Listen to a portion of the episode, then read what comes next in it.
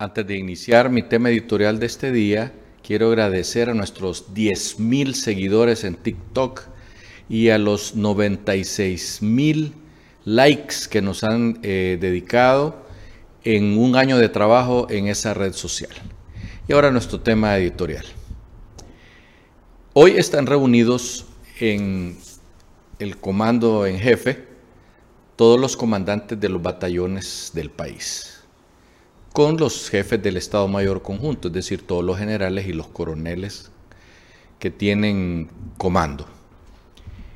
La reunión, ya ayer vieron ustedes en algunos medios de comunicación y en el nuestro también, los nombres de cuatro eh, coroneles que se supone que van a, de ahí van a agarrar el, el nuevo comandante en jefe cuando se vaya el que actualmente está al frente de dicho puesto y su Estado Mayor.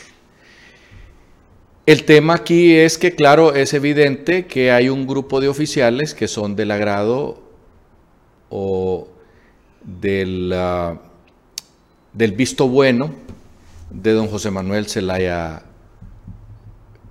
Oficiales, algunos de ellos que no tienen la antigüedad para ser comandantes en jefe, pero que eh, están haciendo la fuerza y eso propiciaría, entendemos nosotros, según nos han explicado los comandantes eh, ya retirados o los jefes ya retirados, que están saltándose o estarían saltándose dos o tres promociones, que creo que son la 26, 27 y 28. Y eso ocasionaría o está ocasionando en este momento pues resistencia por parte de esos jefes que por antigüedad les corresponde llegar al comando en jefe. Eh, a nosotros los civiles solo nos queda ver el toro desde la barrera, porque ese cambio tendrán que hacerlo eh, muy pronto. Entendemos nosotros que es en diciembre, aunque hay algunos que dicen que no, que es en enero. Pero bueno, pronto lo sabremos. Y como ahorita pues el, el Congreso de la Nación, que es quien los elige, Solo hay nueve diputados que están al frente de, la toma de esas decisiones.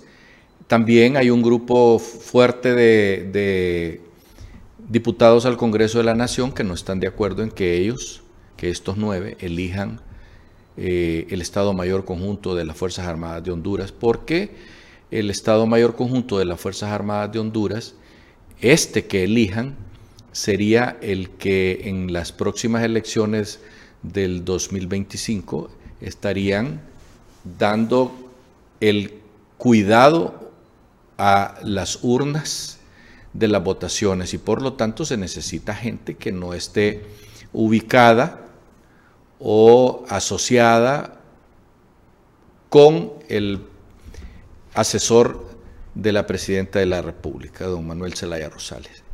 Eso es lo que está platicándose a sotoboche en las cafeterías en este momento porque todo el mundo está volteando a ver a los jefes que están reunidos ahora en el Estado Mayor Conjunto.